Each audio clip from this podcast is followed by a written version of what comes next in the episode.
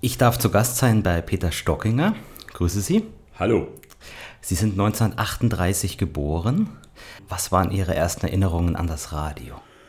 Erste Erinnerungen an das Radio waren äh, in den äh, 40er Jahren Volksempfänger und äh, Sonntagswunschkonzert im Reichsrundfunk, wo meine Mutter, meine Tanten und die Großtanten alle drum versammelt waren und sich die Nazi-Hits anhörten. Nazi-Hits war ja ein bisschen übertrieben, war ja natürlich nicht so gekennzeichnet, aber das war halt Sarah Leander und Streens und sowas wieder war. Das war das erste Radioerlebnis. Wie hat sich das Radio dann ähm, entwickelt, als der Krieg vorbei war? Ja, da war die große Zeit des Radios, glaube ich. Ich erinnere mich da noch, äh, als die Amerikaner kamen und dann Radio Stuttgart gründeten. So ähnlich wie Radio München gab es ja in der amerikanischen Zone dann. Und da fing alles an. Da gab es dann später, in den späteren 50er Jahren, als mein Vater dann aus dem Krieg, aus der Gefangenschaft nach Hause kam, gab es einen Weltempfänger mit magischem Auge und da sah man auf der Skala natürlich diese wunderbaren Namen, Kopenhagen, Bero Münster, alle diese großen Städte, wo die großen Radiosender waren. Und ich war fasziniert, im Alter von zehn Jahren war das etwa, wenn meine Eltern mal übers Wochenende weg waren, dann habe ich den großen Empfänger auf einen Teewagen buxiert und habe mir ans Bett gestellt und habe die ganze Nacht durch äh, die Sender gehört. Natürlich alles auf Mittelwelle gab es da damals nichts anderes und auf Langwelle auch. Die deutschen Sender hatten damals äh, nach dem verlorenen Krieg natürlich äh, ganz schwache Frequenzen, aber die ausländischen konnte man dann, äh, also Falun und was das alles war, und da habe ich die ganze Nacht durchgespielt und gehört. Das heißt, es gab damals sogar nachts schon ein Programm? Das gab die ganze Nacht durch Programm. Natürlich, äh, aber nicht bei den Deutschen. Die hatten dann äh, Sendeschluss, glaube ich, in der Nacht. Ich weiß es nicht mehr, wahrscheinlich Mitternacht oder so. Aber dann gab es natürlich die internationalen Sender und vor allen Dingen den AFN. Und das war natürlich schon der Zündfunken im Grunde, denn da kam die ganz andere Musik. Das war die Swing-Ära damals, die da uns so fasziniert hat. Musikalisch haben dann die öffentlich-rechtlichen Programme bei den Jugendlichen wahrscheinlich weniger. Nix. Was heißt weniger? Da war nix.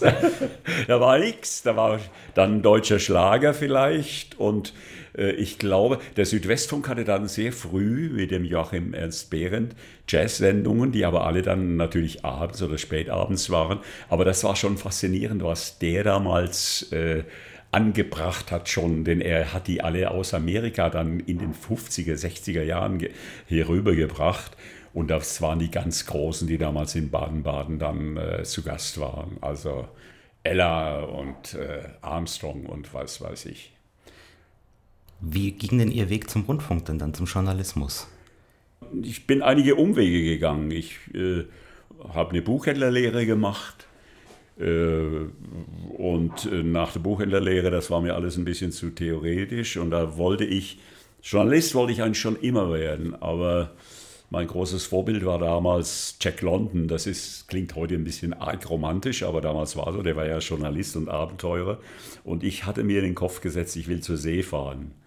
Und dann bin ich damals, man kann schon heute, würde man sagen, von zu Hause ausgerissen und bin nach Hamburg und äh, ich war damals natürlich noch nicht volljährig, war, da wurde man erst mit 21 volljährig.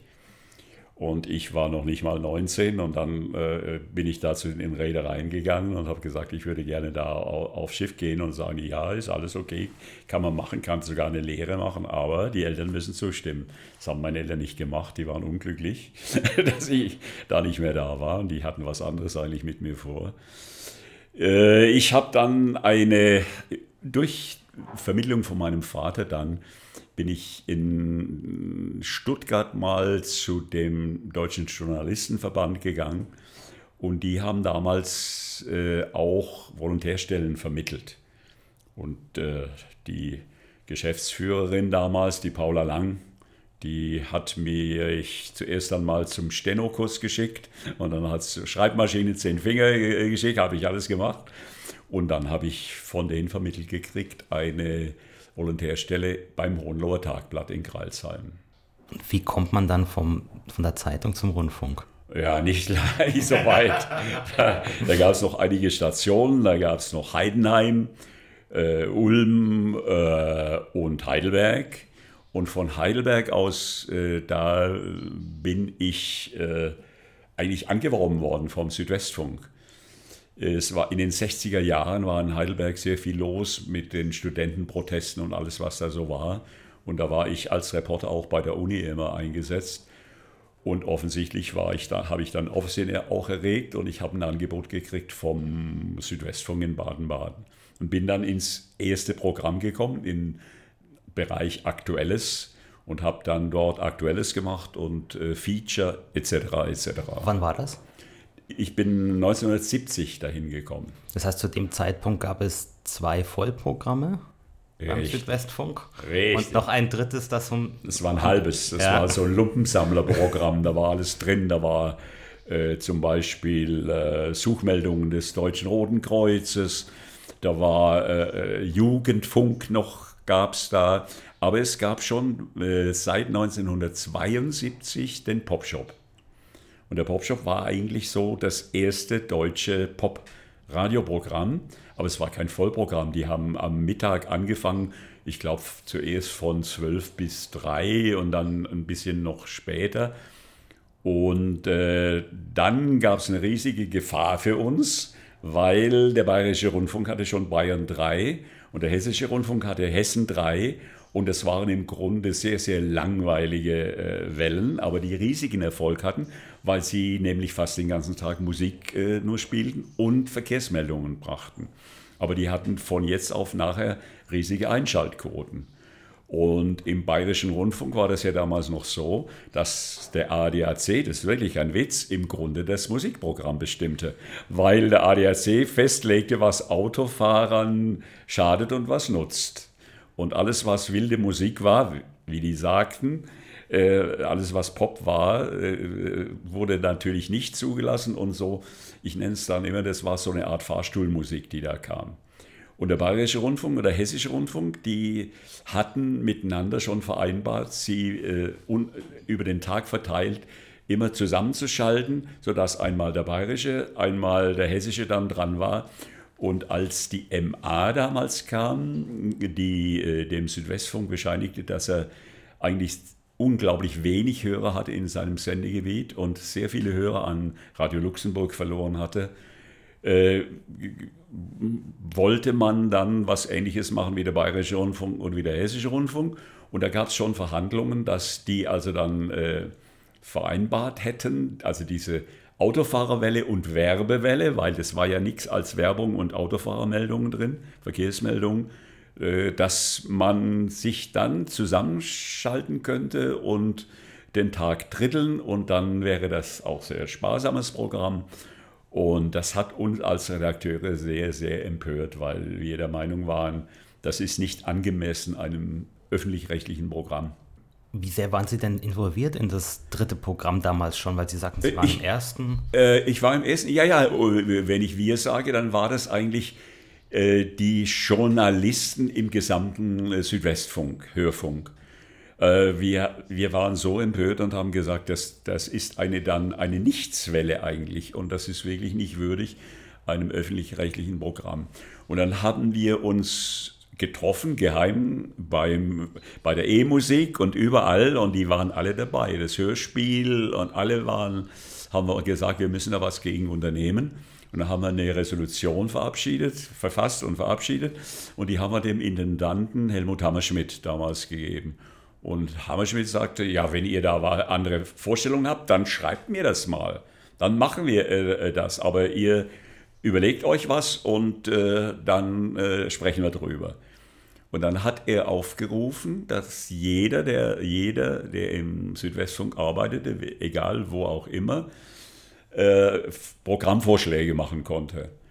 Und es gab dann, haben sich zwei Leute, drei Leute, vier Leute jeweils zusammengeschlossen und haben dann ihre Vorstellungen von Programm, äh, wie ein modernes Radioprogramm sein könnte. Da waren natürlich skurrile Einfälle drin. Und ich bin abgeordnet worden damals von den Aktuellen im ersten Programm äh, als Teilnahme in diesem sogenannten Planungskreis, wo die einzelnen Gruppen dann ihre Vorschläge gemacht haben. Und ich bin ein alter, ureingeschworener Anhänger der BBC gewesen, schon immer. Ich habe mir immer schon äh, gesagt, das ist Radio, öffentlich-rechtliches Radio, wie die das machen. Die waren ja auch äh, unglaublich gut verfasst in ihren Prinzipien, die es da gab. Also auch die Staatsferne, die Parteienferne. Es wäre eine Sünde gewesen, wenn man gewusst hätte, ob der Moderator jetzt bei den Labour oder, oder bei den äh, Tories äh, war. Das wurde, wahrscheinlich waren die meisten überhaupt bei, in keiner Partei. Also diese Verkommenheit, die im äh, Westdeutschen Rundfunk dann äh, kam, dass äh, die Parteien sich praktisch aufteilen dann dass man dann als Nahestehen dann, das gab es natürlich bei der BBC nicht und das war für mich auch die Idealvorstellung, aber auch aus einem anderen Grund, weil die BBC hatte nämlich, ähnlich wie der Südwestfunk mit Radio Luxemburg, äh, hatte die BBC zu tun mit den Piratensendern auf der Nordsee. Und die hatten der BBC unglaublich viel äh, Hörer weggenommen. Und vor allen Dingen, weil dort natürlich Rock und Pop äh, den ganzen Tag war. Radio Veronica, Radio Caroline und wie sie alle hießen. Und die BBC hat aber überaus klug darauf äh, reagiert. Sie haben nämlich die, ihre Programme in drei äh, Programme, drei Kanäle praktisch aufgeteilt. In ein äh, Popmusikprogramm, in ein Familienprogramm und in ein klassisches Programm, ein Kulturprogramm. Und das hat mir so eingeleuchtet. Das war für mich eigentlich die Idealvorstellung, wie man auch die Hörer praktisch zufriedenstellen könnte. Denn die Mischprogramme, das war ja damals, die ARD hatte ja nur Mischprogramme, wo dann alles Mögliche ab. Dann eine Stunde Schlager, dann gab es äh, Operettenmelodien, Volkstümliches, alles durcheinander. Und äh, äh, weil Luxemburg das ganz entschieden eben auf Schlager und Pop gemacht hatte, äh, und den ganzen Tag sich in dieser Linie treu blieb. Deshalb hatten die auch den großen Erfolg gehabt. Und äh, in Europa war mir sonst noch aufgefallen, als erster hat eigentlich das BBC-Modell der österreichische Rundfunk äh, gemacht mit ihrem Ö3. Hatten die auch so ein modernes, im Grunde auf Jugend und Pop orientiertes Programm gemacht. Und äh, ich habe dann auf diesem auf dieser Basis praktisch nach dem Vorbild von BBC und äh, österreichischem Rundfunk habe ich dann einen Vorschlag äh, formuliert, den wir dann in, als aktuelle übernommen haben äh, und in den Planungskreis eingebracht haben. Und der ist im Grunde dann auch angenommen worden. Also es war äh, für mich das erste riesige Glückserlebnis, dass praktisch mein Konzept dann für den ganzen Rundfunk, äh, Südwestfunk dann übernommen wurde, nämlich äh, SWF 1, SWF 2, SWF 3, wobei SWF 3 dann eben ein Vollprogramm wurde, allerdings auch noch belastet in den Abendstunden mit grauenvollem Zeug, die Sportübertragungen, also die Live-Übertragung von Fußball und sonst was. Ab 21 Uhr äh, haben wir uns praktisch mit dem Popshop dann verabschiedet und äh, dann gab es das andere alles noch, also so eine äh, Hallo Stift hieß die, so eine Lehrlingssendung und dann gab es äh, Jugendbildung, Ausbildung, äh, Informationen über Hochschulen und Hochschulen. Das war aber alles von einer anderen äh, Redaktion zugeliefert worden. Und wir waren eigentlich in SWF 3 es hieß damals SWF 3 Schlussredaktion, da bin ich Redaktionsleiter geworden, aber über mir gab es da noch einen Programmchef, der auch die anderen Programme, die am Abend dann liefen, auch noch verantwortet hatte. Das war dann auch eine Abteilungsleiterin, wir waren zwei Abteilungsleiter und äh, drüber den Programmchef zunächst. Als Ihr Vorschlag angenommen wurde, wie ist man dann rangegangen, um ein Programmschema zu entwerfen? Wie hat man sich überlegt, diese jene Sendung? Nach dem Planungskreis wurde benannt eine Planungskommission, die hatte der Intendant Hammerschmidt äh, ins Leben gerufen. Das waren vier Leute und da war ich einer davon, einer von den Vieren. Äh, und wir haben dann praktisch das Schema konkret aufgestellt, also auch mit den Musikmischungen Und wir sind dann, äh, haben dann auch in Europa verschiedene Programme besucht. Ich war beim ÖR, bei ÖR, 3. Damals habe ich mir das angeguckt in Wien und das war schon sehr, sehr überzeugend im Grunde. Und nach diesem Vorbild äh, wollten wir das auch machen. Wie war das Programm dann aufgestellt, was Musik angeht? Wie hat man Musik ausgewählt? Äh, ja, wir, also die, Sie meinen die, die Zuweisung zu den einzelnen Programmen? Einerseits das und andererseits, wie ist das Musikprogramm von SWF 3 zustande gekommen? Ja, wir haben das also schon so weitgehend klassifiziert, dass wir Musikprogrammfarben von morgens äh, bis in den Abend äh, schon festgelegt haben. Also sehr detailliert, äh, was in der Litfaßwelle eben, wie man sagt, so Gebrauchsmusik dann war zum Aufstehen und was da war, aber es war konsequent schon äh, eigentlich äh, ein Pop- und Rock-Musikprogramm. Sehr aktuell. Und äh, das erste Programm war eben als Familienprogramm mit allem, was damals noch so war. Deutscher Schlager, Operette auch und äh, alles andere auch so ähnlich mit größeren Sendungen noch unterteilt. Und das zweite war das Kulturprogramm mit damals äh, im Wesentlichen mit klassischer Musik. Das sind ja Heute sind ja auch die Kulturprogramme da äh, äh, mehr zugänglich für neue Musikstile, Musikrichtungen. Die Wortredaktion von SWF 3, wie groß war die damals? Zwölf Leute waren wir. Und die hat dann mit den anderen Abteilungen zusammengearbeitet? Ne, wir waren eigentlich äh, autonom schon von Anfang an. Deshalb hießen wir Schlussredaktion. Wir haben uns von den anderen Abteilungen äh, Beiträge geholt und äh, konnten auch deren äh, Personal, also deren Mitarbeiterinnen und Mitarbeiter bei uns einsetzen. Aber das ging nicht sehr gut, weil der Wille dazu nicht da war. Die, die betrachteten uns als, wir hießen der Kindergarten und die äh, und weil ich damals schon die, die Glatze hatte, wurde ich äh, Jingle Khan genannt. der Jingle Khan mit seiner Horde und so. Also wir wurden schon von den Kulturleuten äh, Leuten verunglimpft. Und ich habe äh, am Anfang war ich dann so naiv, ich habe gedacht, also die Hörspielleute, die müssen ja jetzt richtig anspringen, wenn wir denen sagen, die können bei uns kleine formen. Also bis, die hatten ja nicht, von wegen, ich wurde dann später immer diskriminiert als der Erfinder der, der ein Minuten und zwei Minuten Beiträge. Nein, wir hatten bis zu fünf Minuten konnten bei uns die Beiträge sein völlig klar, aber wir haben uns einzelne eigene Regeln aufgestellt, wie diese Beiträge gebaut sein sollten, dass man eben nicht alles immer wie ein Universum abdeckt an einem Thema, sondern sektoral äh, äh, drauf zugeht und viele Dinge dann eben auslässt, weglässt und so. Jedenfalls war, bin ich als Naivling da ins Hörspiel gegangen zu den hohen Kulturbonzen, die da waren. Elitär, wie es noch immer ging. Und da wurde ich wie so eine lästige Laus behandelt.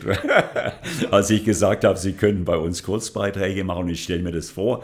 Äh, ich hatte damals schon die Idee, Radiocomic zu machen, so, also in kleinen äh, Beiträgen, die in Fortsetzung wie in einer Zeitung, wo ein Comic jeden Tag mit einem anderen Bild und so.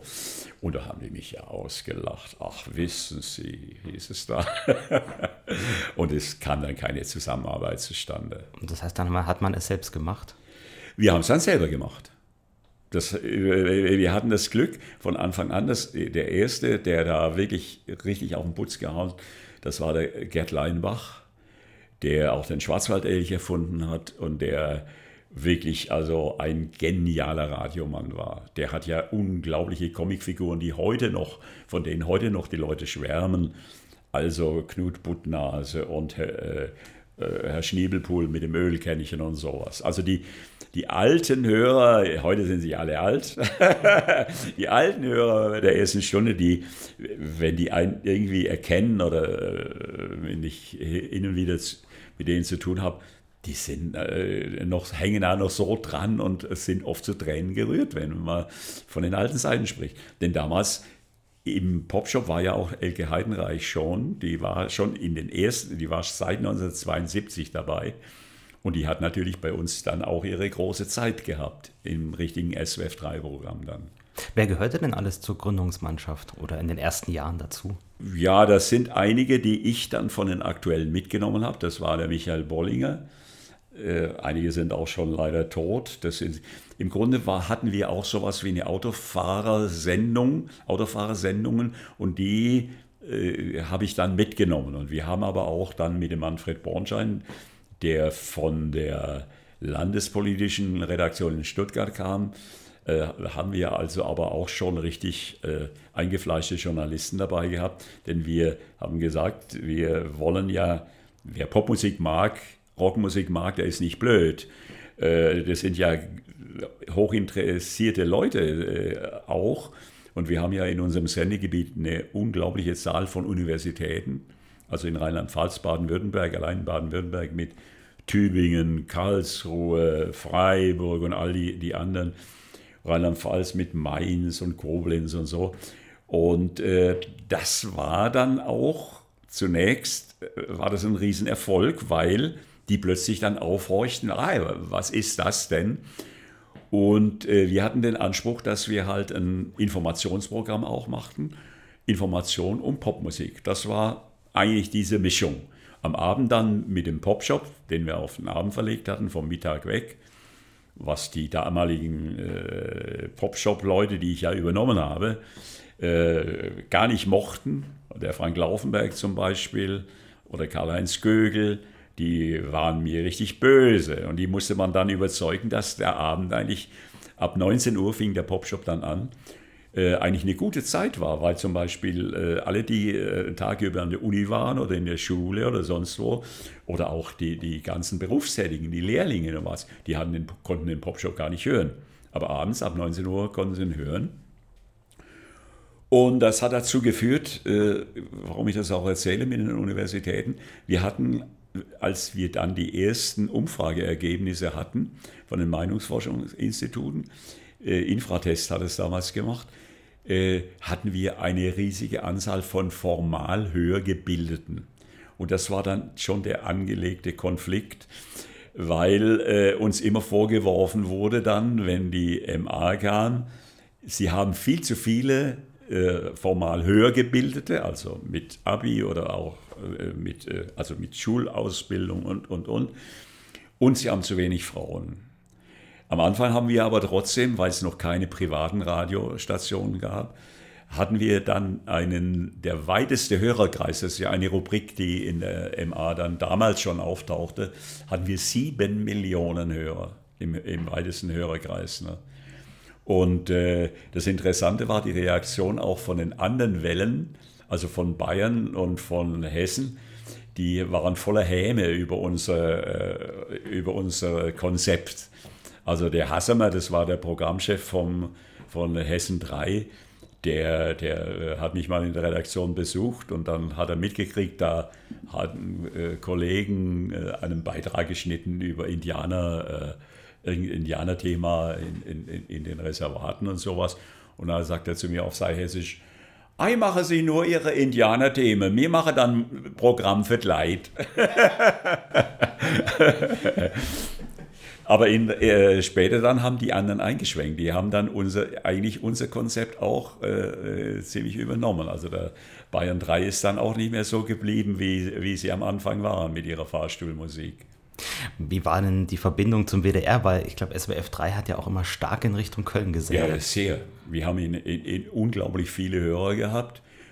Und äh, die haben mit einer diffusen Programm, die haben ja mehrmals dann Brüche gehabt in ihren Programmen. Die haben also tagsüber dann Familienprogramm gemacht. Am Abend war das dann plötzlich äh, ein jugendliches Pop-Programm. Also das darf man halt nicht machen, weil man die, diese diffusen Programmgestaltungen, die äh, werden nicht angenommen im Grunde. Und äh, dann haben viele haben dort in den Redaktionen unser Programm gehört. Und unter anderem der Intendant Nowotny auch. Den habe ich dann später mal getroffen, also, also habe ich ihm gesagt, äh, ach, Sie kennen mich? ich höre Sie. und das war natürlich eigentlich ziemlich schlimm für die WDR-Leute. Ne? Aber wir waren ganz froh und zuversichtlich, weil wir haben die immer so als, die waren sendungsbewusst, die wollten die Leute immer belehren und äh, das, äh, finde ich, sollte man den Hörern selber überlassen. Und dann hat SWF 3 ja noch in fremdes Gebiet eingestrahlt, nämlich nach Stuttgart. Weil damals war das ja noch getrennt, Süddeutscher Rundfunk Ja. im Norden Baden-Württembergs und der Südwestfunk Ja. im Süden.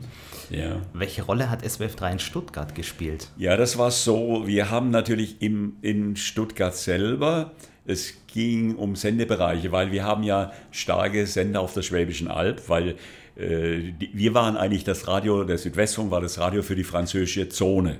Und Baden-Württemberg äh, ist ja erst später entstanden aus diesen, äh, aus diesen später zwei Bundesländern, Rheinland-Pfalz und Baden-Württemberg. Und wir hatten eben das südliche Baden-Württemberg. Hauptstadt war damals äh, Tübingen, dann für, für den Regierungsbezirk Tübingen und Regierungsbezirk Freiburg und so weiter. Und äh, unser Glück war eigentlich, äh, der SDR 3 wurde sich auch nicht so klar, was sie eigentlich machen wollten. Also die haben auch ganz stark, für meine Begriffe war das auch äh, schon äh, eigentlich sehr parteiisch. Die waren eine eingeschworen linke Redaktion und die haben dann auch voll Häme gesagt, hat mir einmal einer der, der Redaktionsleiter gesagt, wir mit, und wenn wir nur 10.000 Hörer haben, die stehen hinter uns wie eine Eins. Aber das ist natürlich eine völlig äh, elitäre und eigentlich eine anmaßende Haltung. Und äh, die sind dann später aber auch auf unsere äh, Richtung eingeschwenkt und haben dann auch ein mehr oder weniger anderes Programm gemacht, wobei die dann ja bis heute ihre Leute-Sendung, das war ja äh, dort auch damals schon, die haben sie ja jetzt dann nach der, der Fusion in ihr erstes Programm äh, übernommen, also auch Mitarbeiter so. Wie kam es denn zu dem Elch? Den hat er, der, der Gerd Leinbach, äh, der hatte so eine, gab es damals solche Dosen, so von, wie eine Milchdose. Das war, glaube ich, auch das erste war, glaube ich, von Bärenmarke oder sowas, so eine, äh, es war eigentlich ein Mu Muen, so ein Blöken, sollte eigentlich eine Kuh sein. Und wenn man die umdrehte, dann kam eben dieser Laut. Und der Gerd Leinbach hat dann äh, äh, den erfunden als Schwarzwaldelch und hat mit dem einen fiktiven Dialog in der Morgensendung gehabt. Und das war natürlich genial, ne? weil er konnte dann, der Partner konnte alle, er, er reflektierte das dann immer nur in seinen Antworten, wenn er sagte, Bäh. und er, äh, er reagierte dann darauf, sagte, ach du bist doch blöd, du kannst doch nicht sagen, dass der Bundeskanzler das und das macht. Das war schon klasse von ihm. Und wir haben dann das weiter äh, dann gemacht. Das heißt, wir haben Radio-Comedy eigentlich fürs deutsche Radio erfunden. Das kann man wirklich ohne jetzt äh, Angeberei, kann man das so sagen. Wir haben das auch so benannt und wir haben auch äh, unterschieden zwischen äh, Radio-Comic und Radio-Comedy. Radio-Comic waren eben so ganz äh, streng stilisierte äh, Beiträge, äh, wer SWF3-Hörer war, äh, der, der kennt noch Höllentrip bei Feinkostzip. Da spielte damals schon die Anke Engelke mit beispielsweise, die ja äh, als ganz junge, als 20-Jährige kam die ja zu uns auch. Und dann gab es Elmar Hörig. Der kam aber später, der kam erst in den 80ern dazu. Der war äh, ja von Haus aus Englischlehrer äh, in einer privaten, in einer katholischen privaten Schule in Lahr, also nicht weit von Baden-Baden. Und er war, ich weiß ja nicht, was er äh, sonst noch mit Radio vorher machte, wahrscheinlich, ja, ob er jetzt Krankenhausfunk machte, weiß ich gar nicht.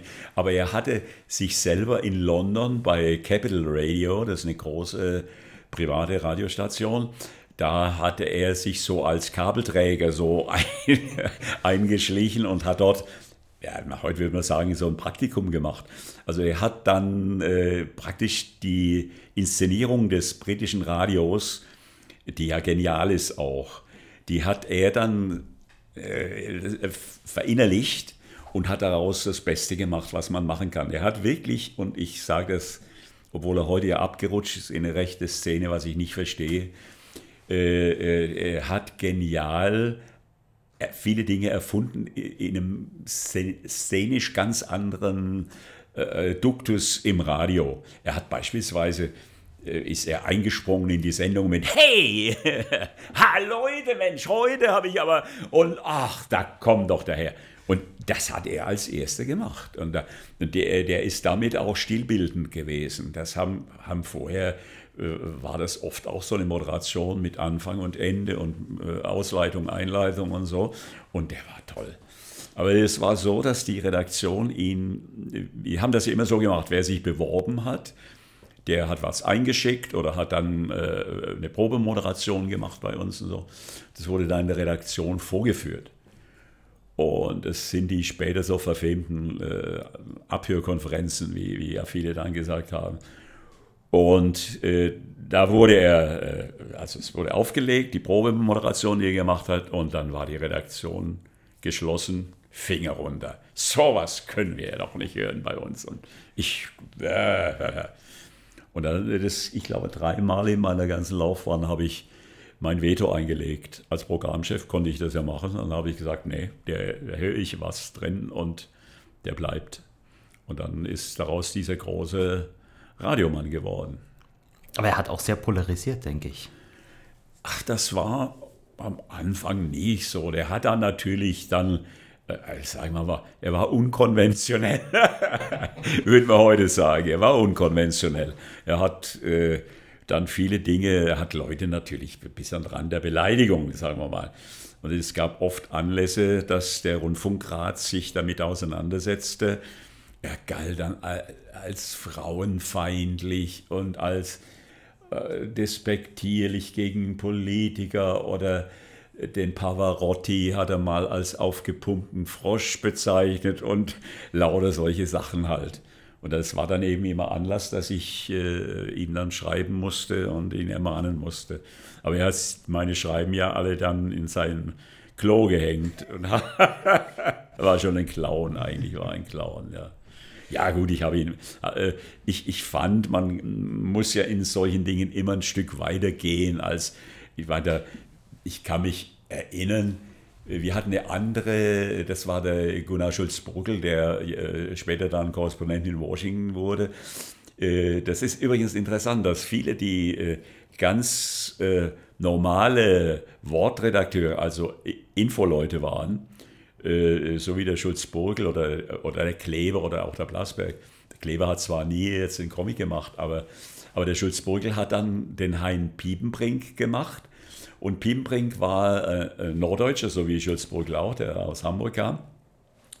Und er hat äh, sich vor allen Dingen immer mit Efi Seibert, äh, weil der hatte sich morgens eingemischt und hat unter dem Motto, Frau Seibert, ich hätte da mal eine Frage. und er hatte im Hintergrund dann immer seine Frau Agathe und sagt dann, nicht Agathe, was meinst du? Agathe nickt mit dem Kopf. Das war so war immer Aufdruck. Und es gab eine unglaubliche Anfrage von einer Gewerkschaftsfunktionärin im Hörfunkausschuss des Rundfunkrates. Äh, das ist frauenfeindlich. Agathe nickt immer mit dem Kopf. Und da, also, wenn man keinen Humor hat, dann kann man natürlich auch schlecht darüber im Grunde kritisieren. Und äh, ich will nur sagen, so waren die natürlich gestimmt. Und wenn da so ein rotzfrecher Kerl wie der Hörig kommt und seine der Captain Kip Dotter oder wie die, die Comicfiguren alle hießen. Also, man muss sich auch vorstellen, wie die Leute, diese radiobegeisterten Leinbach und auch Hörig, wie die ihre Produktion gemacht haben. Das ist nichts mit digital heute drüberwischen und mischen, mischen, mischen. Der musste mit äh, mehrfach, mit Mehrspur arbeiten und äh, äh, manchmal hatten sie das nicht mal, sondern mussten immer äh, Kopie, Kopie von, von äh, Kassette und dann auf das Band und wieder zurück.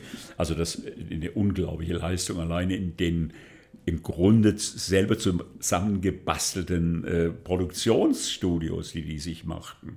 Das heißt, das haben die nicht im Südwestfunk produziert, sondern selbst? Äh, der Leinbach hat im Südwestfunk produziert, der Hörig hatte sich im Keller schon ein kleines Studio eingerichtet.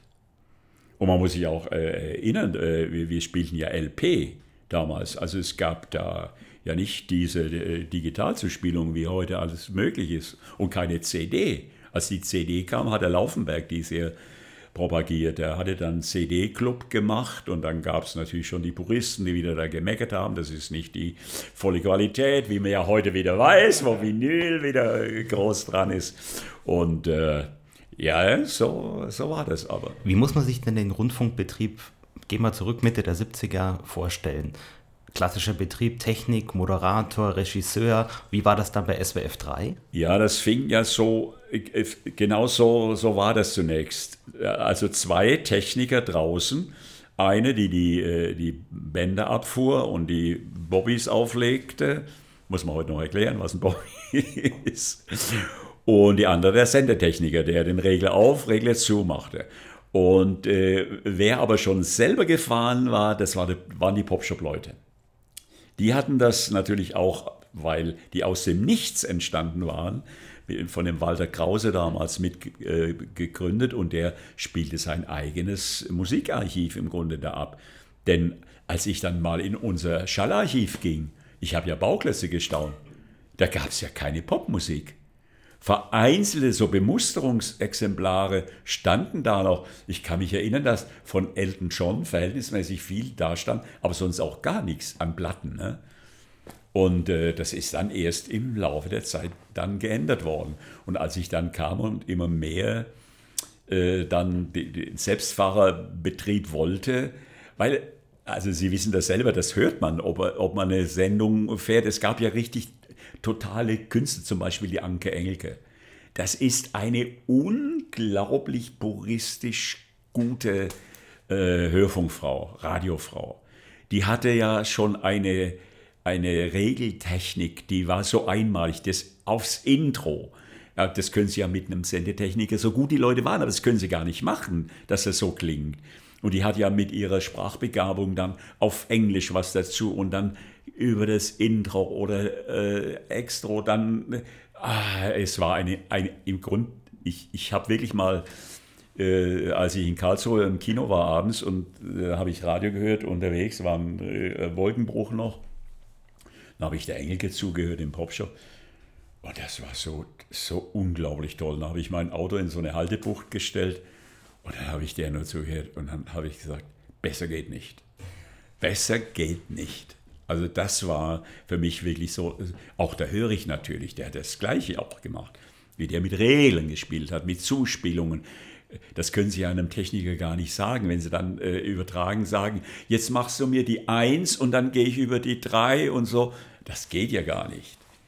Und so haben wir dann halt das äh, immer weiter äh, erobert und wir waren auch mit in Deutschland im deutschen Radio einer der ersten äh, Programme, die äh, digital fuhren. Das war ja nochmal so eine Sache, da waren ja, also da hat der Betriebsrat sich ja dagegen verwahrt und ich musste dann, als wir einen Computer hatten, wir mussten dann, äh, selbst in der Schreibtechnik, in der Redaktion war das, wir mussten begründen und dann wurde gesagt, das schadet den Menschen und dann und schon die Digitaltechnik überhaupt. Aber ich hatte dann das Glück, dass äh, ein junger Techniker in der Hörfunktechnik der war auch ein begeisterter äh, Radiomann selber. Und äh, mit dem habe ich, äh, das ist der Bertram Bittel, der dann später Hörfunkproduktionschef wurde, der hat für uns, als ich sagte, wir, wir brauchen eine Jingle-Maschine. Natürlich hätte man eine Jingle-Maschine kaufen können auf dem Markt. Das ist ja Amerika mit seiner äh, äh, Messe in Las Vegas, wo die tollsten Dinge da immer vorgestellt wurden, war damals natürlich auch zu haben hat aber der, der oberste Technikboss äh, nicht genehmigt. Dann hat der junge Bertram Bittel hat dann selber eine Jingle-Maschine gebaut. Man muss sich das mal vorstellen. Aus so einem Holzkasten war das dann, dass wir eine Jingle-Maschine hatten. Und da habe ich ja dann meinen Spitznamen mit dem Jingle Khan dahergekriegt.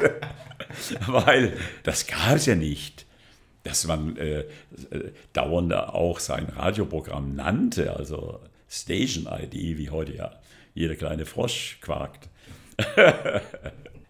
In den 1980er Jahren, ähm, ich glaube, Programm war so von 6 bis 24 Uhr immer eigenes Programm. Es gab einmal die Popnacht die Popnacht und wir die, hatten immer den Samstag, den genau, wir dann die im Dezember 85 noch als ARD Nachtrock eingeführt wurde. Wie hat man sich denn da in der ARD drauf geeinigt? Wie kam es dazu? Das lief ja dann deshalb sympathisch, weil in den Rundfunkanstalten die Leute, die das dann machen konnten, waren ja ähnlich gesinnt. Also waren es keine so großen Ausreißer. Aber mir war es damals gelungen, dass wir die Samstagnacht gekriegt haben. Und das war äh, eben schon äh, was Besonderes, weil da war Party und da war. Und wir hatten eines auch gemacht, wir hatten äh, äh den Sommer über auch immer Sonderprogramme gemacht. Also dann hatten wir uns über, über viele Wochen aus der ARD äh, Nacht ausgeblendet und haben äh, Ferienfunk gemacht. Das hieß SWF 3 weltweit und wir sendeten dann natürlich, was im Grunde sendetechnischen Unfug ist, über unseren Kurzwellenprogramm und in die ganze Welt. Und wir haben tatsächlich Reaktionen gekriegt und haben daraus dann, konnten wir dann äh, also drei Monate aus der ARD-Nacht aussteigen und unser eigenes Programm machen. Aber ich glaube, es war auch das einzige Pop-Programm, was wirklich so auf der Kurzwelle unterwegs war, oder? Von der ARD. Äh, richtig, ja das war, man musste da immer mit List arbeiten, weil die, die anderen haben gesagt, die Kurzwelle, ach, das ist sowieso nichts, das, wer hört das denn? Aber wer einmal damals im, etwas weiter weg in Urlaub war, der weiß das. Ich habe mir dann äh, von Sony einen, einen Kurzwellenempfänger gekauft, wenn ich nur auf den, äh, auf den Kanarischen Inseln, ich bin damals oft nach Fuerteventura, und äh, da konnten sie ja außer der deutschen Welle, äh, konnten sie gar nichts anderes hören. Und dann äh, habe ich natürlich da auch immer probiert. Und aber wir haben dann Reaktionen aus der ganzen Welt gehabt. War natürlich mehr Propaganda, aber äh, hat der Marke genutzt. Und SWF 3 ist dann ja auch relativ bald komplett aus der ARD-Nacht ausgestiegen. Dann hat man auf 24 Stunden So ist Betrieb. es ja. Ja, ja. Ja, wir haben halt gesagt, das ist, äh, die anderen treffen nicht unseren Stil. Ne? Ich muss schon sagen, das war natürlich, wir waren halt auch frech. Ne? Wir haben immer, immer, immer wieder, wir waren mit nichts zufrieden. Wir haben halt immer, immer ein Stück weiter gemacht. So habe ich ja damals auch den, äh, äh den äh, Club, SWF 3 Club gegründet. Und äh, mit einer eigenen äh, Zeitschrift, die ja bis heute läuft. Wir haben das, ach, da haben wir Lehrgeld bezahlt natürlich. Wir haben das mit Burda zusammen gemacht und dann aber der Thomas Brinkwer, der dann äh, Clubchef wurde, der hat dann das immer weiter runtergehandelt und hat dann andere Druckereien. Also wir haben uns im Grunde diese kleine Klitsche, die wir waren, also wir waren, waren ja nie viele Leute, ne? was wir alles gemacht haben. Oder, oder dass wir dann 94 äh, äh, das äh, New Pop Festival äh, gemacht haben. Das war natürlich, ich, ich habe immer gedacht, die Idee war dazu äh, das äh, Festival von Montreux. Und das ist ja ähnlich, Montreux ist ja so wie, also ist mondäner als Baden-Baden, aber die haben dann Jazz ja gemacht vor allen Dingen und bis hin zu der Rose von Montreux und all sowas. Und da habe ich gedacht, Mensch, das ist Baden-Baden und, äh, und Popmusik ist im Grunde ja auch so ein Gegensatz, der überaus charmant ist. Ne? Ich habe das Glück gehabt, dass ich einen sehr, sehr guten Hörfunkdirektor hatte damals. Das war der Hubert Locher, ein Schwabe wie ich, mit dem ich immer Schwäbisch sprach, wenn ich was wollte. Und dann habe ich äh, zu dem Popfestival, da, äh, als mir das einfiel, habe ich so, ein, so, eine Eingabe gemacht, habe es ihm geschickt. Und er war der Meinung, hat es läuft schon mit. SWF 3 läuft ja alles, da brauche ich mich nicht kümmern. Und dann habe ich ihm die Eingabe gemacht und dann hat er mich kommen lassen ein paar Tage später und dann sagt er, Sie, Sie haben mir da was geschickt. ist das etwas? Da habe ich gesagt, das wird etwas. und dann, ja, und was kostet's? Habe ich gesagt, weniger als Sie glauben. und dann haben wir das, äh, aber das Schwierigste war, die Stadt Baden-Baden damals dazu zu bringen, dem zuzustimmen. Ich hatte ein, eine Bedingung war, dass wir auch dieses mondäne Stadttheater kriegten für die Aufführung. Und wer das kennt, der weiß, es ist so ein Neubarock, alles mit Gold und äh, also so richtiges, zierliches, so wie das Cuvier-Theater in München. So ähnlich ist das. Und da hat er, da hat die gesagt, komm, ah nein, da haben die gedacht, ne, da gibt's, die sind, die schlitzen alle alle die Sitze auf nachher oder demolieren unser schönes Theater. Und äh, der Oberbürger, ich bin x-mal mit dem Bernd Moorhoff da bei dem äh, Oberbürgermeister gewesen und dann, dann habe ich gesagt, ja, wir müssen dann auch mit den äh, Hotels dann Sonderkonditionen vereinbaren, vor allen Dingen für die Gruppen, die dann kommen und so. Und da sagt er, ach, ich glaube, das brauchen wir nicht. Baden-Baden hat eine große Jugendherberge. Also die Vorstellung, ja, die, ja, das ist, die haben keine Ahnung von Popkultur gehabt und Rockkultur, was, was das überhaupt ist, dass das Millionäre sind, die da ankommen. Ne? Äh, so war die Morissette, hat ja auch äh, bei uns schon in den ersten ange, äh, angefangen. Ich habe ja immer wieder auch Politiker einge, eingespannt. Einmal wir, hat der Willy Brandt uns ein, ein Festival gerettet in äh, Ludwigshafen. Äh, da hatten wir im Südweststadion mit 40.000 äh, Sitzplätzen ein großes Konzert geplant.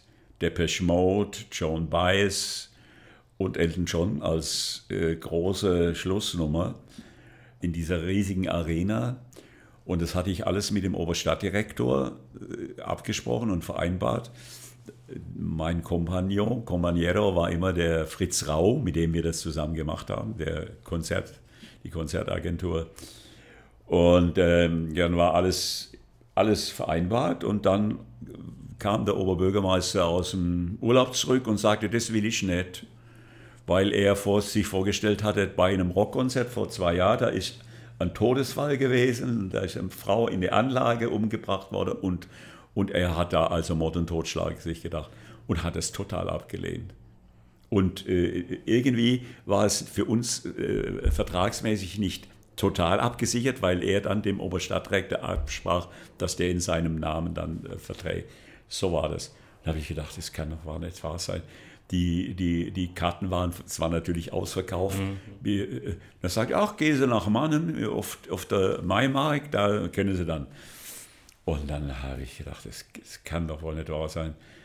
Und da fiel mir ein, eine ganz eingeschworene SWF3-Hörerin äh, war die, äh, die Frau, die zweite oder dritte Frau von, von Willy Brandt, die Frau Seebacher Brandt, die war SWF3-Hörerin.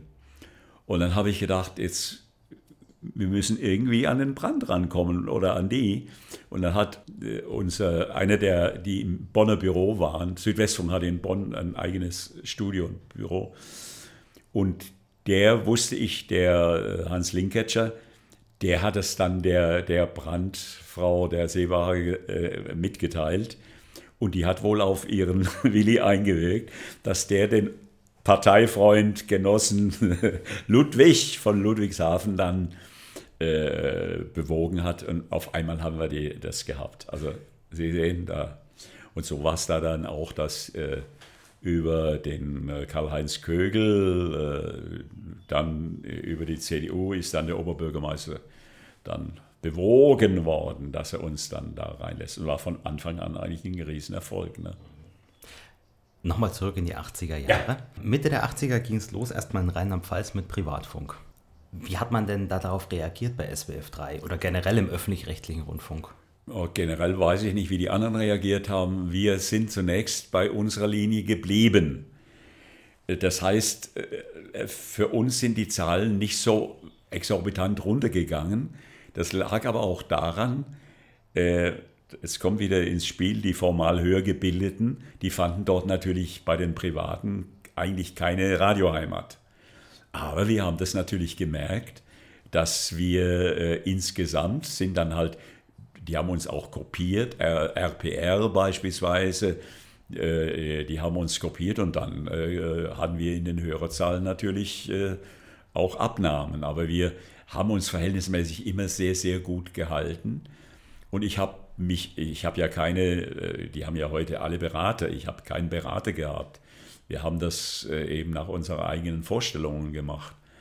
Und wir sind aber insgesamt bei der Linie geblieben, haben aber dann natürlich auch Zugeständnisse gemacht, wahrscheinlich in der, dass wir weniger elitär in der Musik dann waren, äh, im Tagesprogramm aber insgesamt äh, kann man sagen, dass die anderen eher uns imitiert haben, als wir die. 1989 gab es bei SDR 3 ja eine große Hitparade. ja. ja. Hat man das in Baden-Baden irgendwie beäugt? Weil die Reaktionen in der Bevölkerung waren ja doch sehr deutlich. Also da muss man immer eben sagen, die veröffentlichte Meinung und die ja, tatsächlichen ja, ja. Verhältnisse. Also das hat uns nicht irritiert. Das wollen wir nicht, weil die, diese, die haben natürlich unglaublich mit dieser Hitparade angegeben. Ne? Und das wird ja auch gefeatured und das wird ja auch von den Zeitungen. Äh, es ist so, wir waren nicht in ganz Baden-Württemberg auch hörbar. Also zum Beispiel der Norden von Baden-Württemberg. Karlsruhe war natürlich äh, praktisch unser Sendegebiet, aber das ganze Hohenlohe, Mergentheim, alles das, da konnte man uns gar nicht hören. Und wie wir auch äh, mit dem Bayerischen Rundfunk, da hatten wir dann sogar äh, mal, das war glaube ich in den 80ern auch ja, hatten wir einen eigenen Sender auf dem Gründen gekriegt. Und dann habe ich, hab ich schon gedacht, ah, jetzt kommen wir, jetzt kommen wir nach München.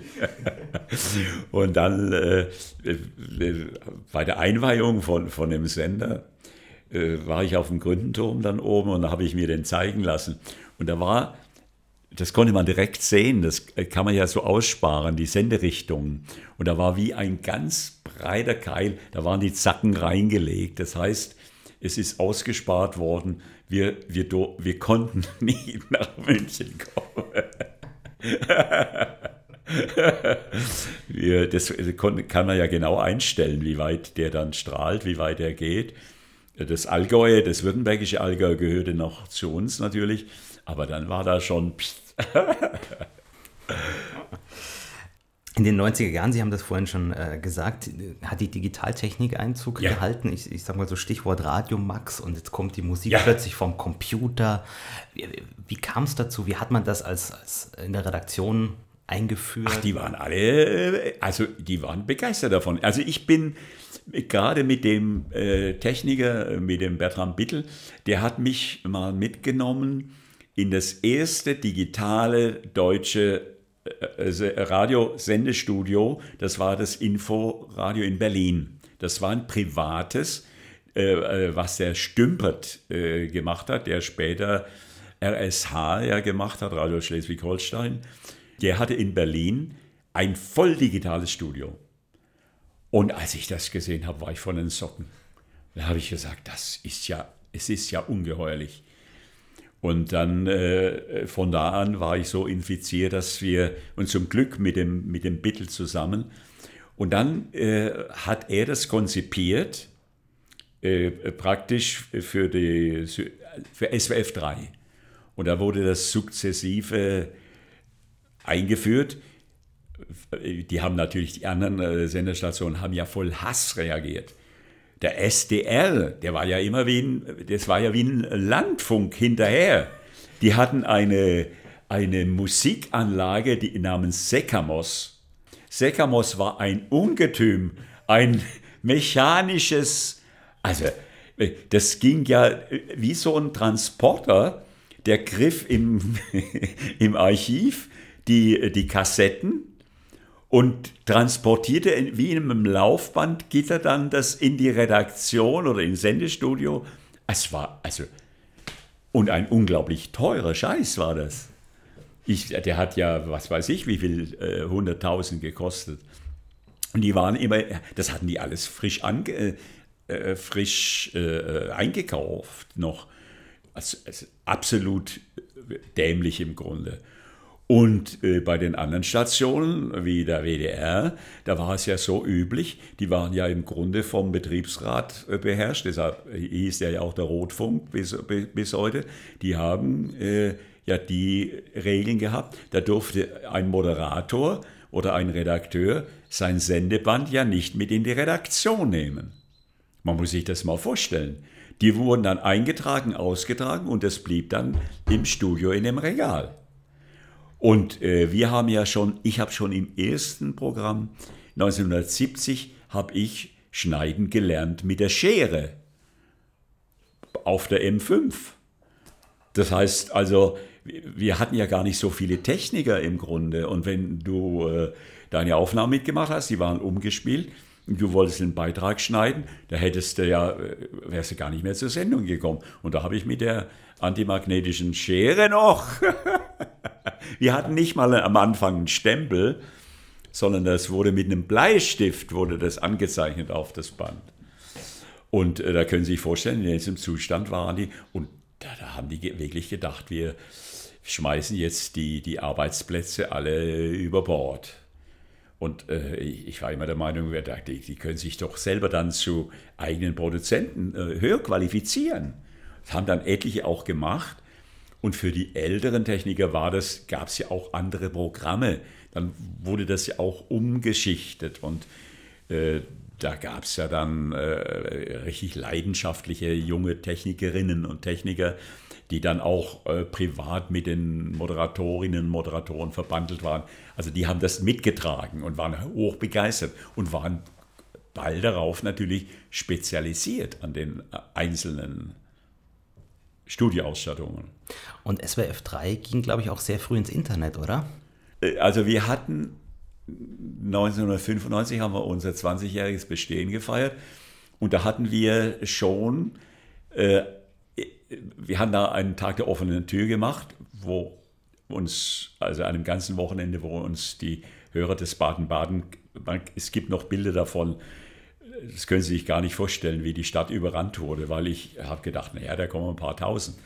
Da war die Stadt, quollen die Züge über, da kamen, die Stadt ist wie Ameisen, krochen die den Berg rauf alle. Und äh, wir hatten also 95 dann schon ein separates, äh, separate Ausstellung, muss man sagen, in, haben wir damals in den Fernsehstudios eingerichtet.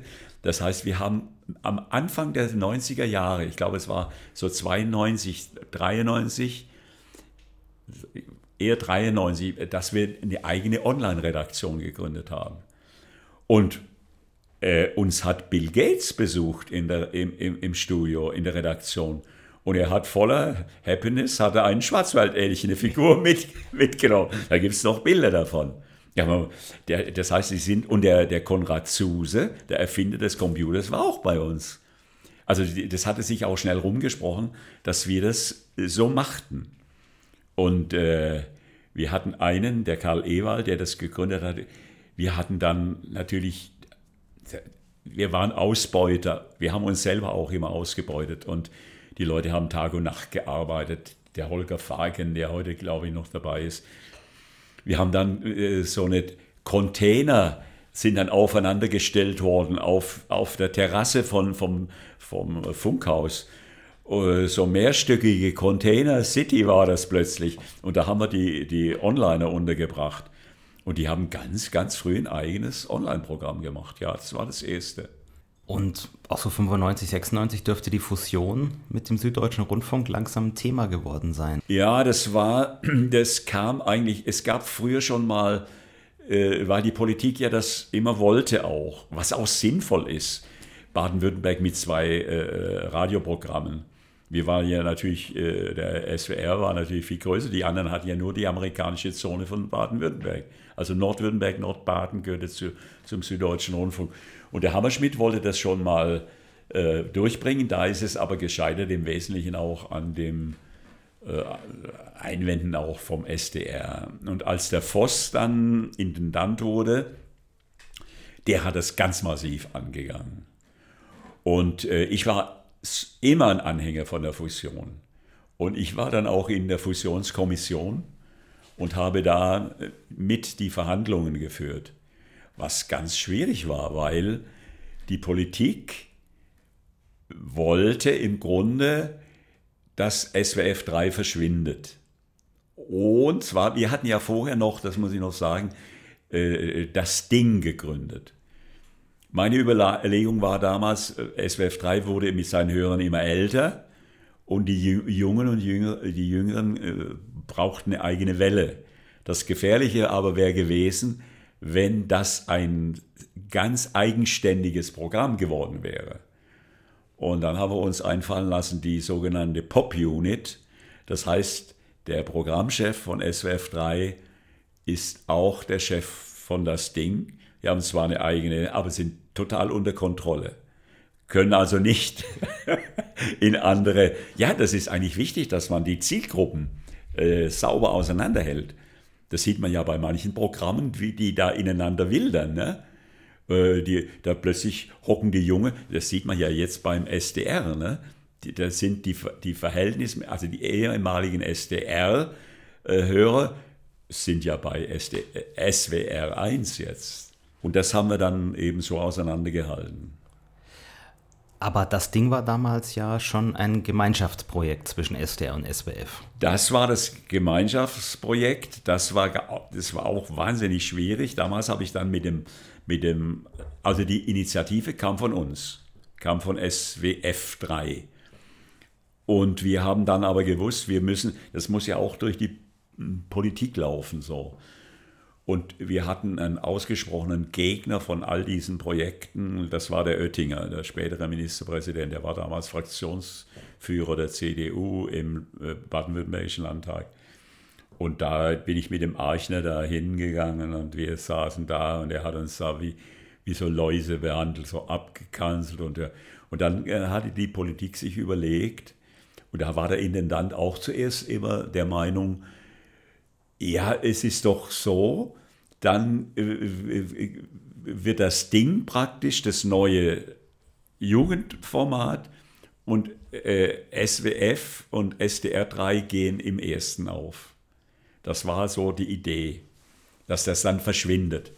Ich glaube, ich, hab, ich musste sieben Eingaben machen bei dem, bei dem Intendanten, habe immer wieder der, der, sein Referent rief dann an und sagte, du, du musst schon wieder nur, der, der will wissen und warum ist das, der, der muss da jetzt im, im Landtag und so. Und da musste ich das immer wieder begründen, dass das eben eine Hörerschaft ist, die eigenartig ist und die nicht von dem ganz Jungen erfasst wird. Und SDR, äh, SWF, äh, SWR 1, mir fällt das immer schwer, das nicht abdecken kann. Und dann ist, haben wir zum Glück das durchgebracht. Und das war, dann war natürlich immer noch, da war wieder mal der Standort wichtig. Weil da hieß es, ja, dann gehen wir nach Stuttgart. Und da habe ich natürlich die Rheinland-Pfalz äh, ausgespielt, da, äh, die ja sowieso einen Horror haben vor der, dem Kraken Stuttgart.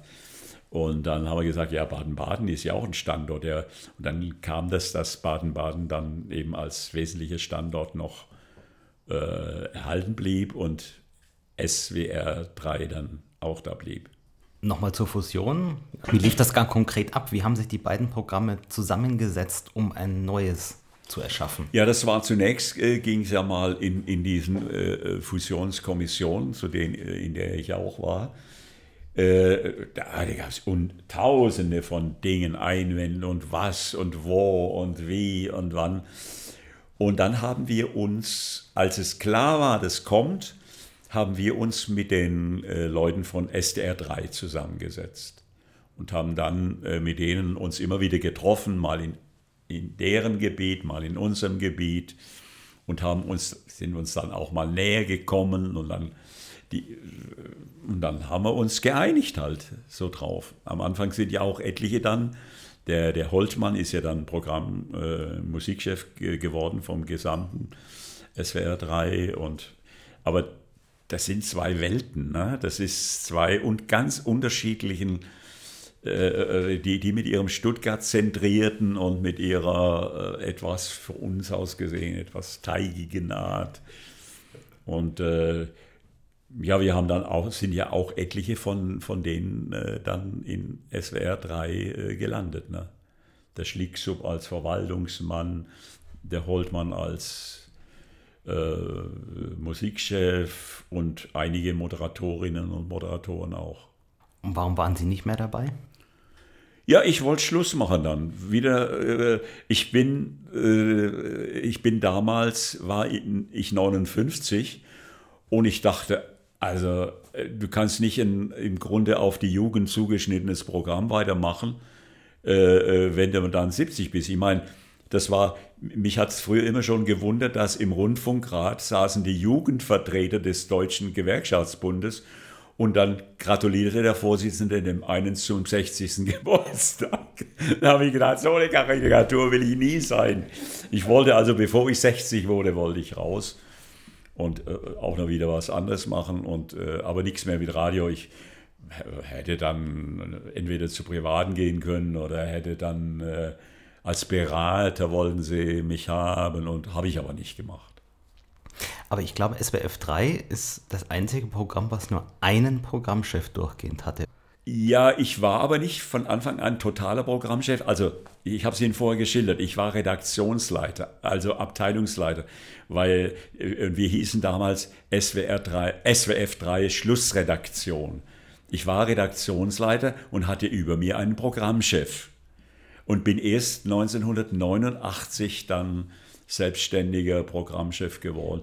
Da habe ich die auch etwas erpresst, weil ich dachte, also ich mache eh den ganzen Laden jetzt. Und dann habe ich, äh, der, der Helmut Thoma äh, äh, wollte mich haben, äh, hat mir ein tolles Angebot gemacht. Die fingen damals auch schon an mit, äh, mit Fernsehen und so. Und dann bin ich nach Luxemburg gefahren, habe mit dem einen Tag verbracht und gegessen und, oh, und, da, und da hat er gesagt, okay, alles klar. Und ich habe dann dort auch den Sendebetrieb angeguckt und habe hab gedacht, die, ich passe nicht zu denen. Ich passe nicht dahin, weil das war alles so hi und so schön und hallo Ingrid und hallo so. Und ich habe gedacht, ach, da werde ich unglücklich. Und da kam ich, mich, kam ich mir ohnehin wie ein Verräter vor, als ich da mit dem Zug über Straßburg rüberfuhr.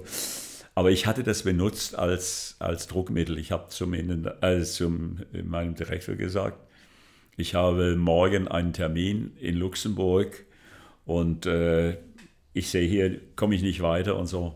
Ah! und dann wurde das aber arrangiert. Dann hat der Programmchef andere Aufgaben gekriegt und ich wurde dann am 1. Februar 89 dann richtiger Programmchef. Ich würde gern zum Schluss noch ein paar Namen nennen und Sie sagen ein paar Sätze einfach dazu. Mhm. Frank Plasberg. Klasse Typ, klasse Mann, unglaublich. Als Radiomann einmalig und, man darf nicht vergessen, einer der fleißigsten Leute überhaupt. Super Journalist, ja. Ferdinand Keller. Ein damals wirklich auch genialer, radioverliebter Freak, der Freude am Radio hatte, am Leben auch. Und äh, leider bin ich sehr früh dann zu seiner Beerdigung gegangen. Stephanie Tücking? Die Tücksch, ja, die habe ich, äh, die ich sehr lieb gehabt und habe sie damals als äh, von der Formel 1 äh, äh, richtig abgeworben. Und ganz sonderbarerweise bei ihrer Beerdigung vor zwei Jahren äh, äh hat der neue Programmchef von SWR 3 meinen Anwerbebrief im Archiv gefunden und hat ihn verlesen, wie ich sie angelockt hatte zu SWF 3 damals. Und sie war eine, auch eine leidenschaftliche Radiofrau und natürlich eine Rockschlampe erster Güte, die alles wusste. Und äh, ja, schade, dass sie nicht mehr da ist. Matthias Matuschik? Ich äh, finde den riesig, was er jetzt macht. Wir hatten unsere Schwierigkeiten damals. Er war damals nicht so hervorgekommen. Er war eher äh, ein Musikversessener, der aber viele Regeln des öffentlich-rechtlichen Rundfunks nicht äh, akzeptieren wollte, sozusagen. Und äh, ich, so was er heute macht, ich habe ihn getroffen dann beim Radiopreis äh, in Hamburg und ich finde ihn genial. Er ist ein so toller Radiomann auch. Also wie höre ich oder andere auch. Da. Efi Seibert? Super Frau. Super Frau. Äh, Efi Seibert, so wie, auch Plasberg, Westermann, äh, die äh, habe ich ja damals über die äh, Journalistenschule in München gewonnen. Daher kamen richtig gute Journalistinnen und Journalisten und wir waren auch attraktiv eigentlich für die. Und deshalb gab es auch so eine positive Auslese, weil für mich immer wichtig war, die, der, die Grundlage ein, ein perfekter Journalist, eine perfekte Journalismus, Journalistin und dann dazu noch äh, die Spaß haben, in einem Popradio zu sein. Und das war eigentlich ein Erfolgsrezept. Deshalb ist äh, ist die, auch die Efi Seibert über die Journalistenschule gekommen. Und Harald Schmidt? Harald Schmidt, ja. Harald Schmidt, sage ich nur, Harald Schmidt. ja, der, der, ja, was soll man mehr sagen als, Ich bedauere sehr, dass er nicht mehr jetzt aktiv ist, aber hin und wieder tritt er hier im Staatstheater auf. Da hat er eine eigene Talkshow so und die ist so genial, wie er eigentlich immer war. Aber der Witz bei Harald Schmidt ist halt der Krebs, die Intelligenz und die Perfektion in seinen Gedanken und in seiner Präsentation. Das ist das, was er ist. Supermann. Peter Stockinger, vielen Dank für das Gespräch. Gerne.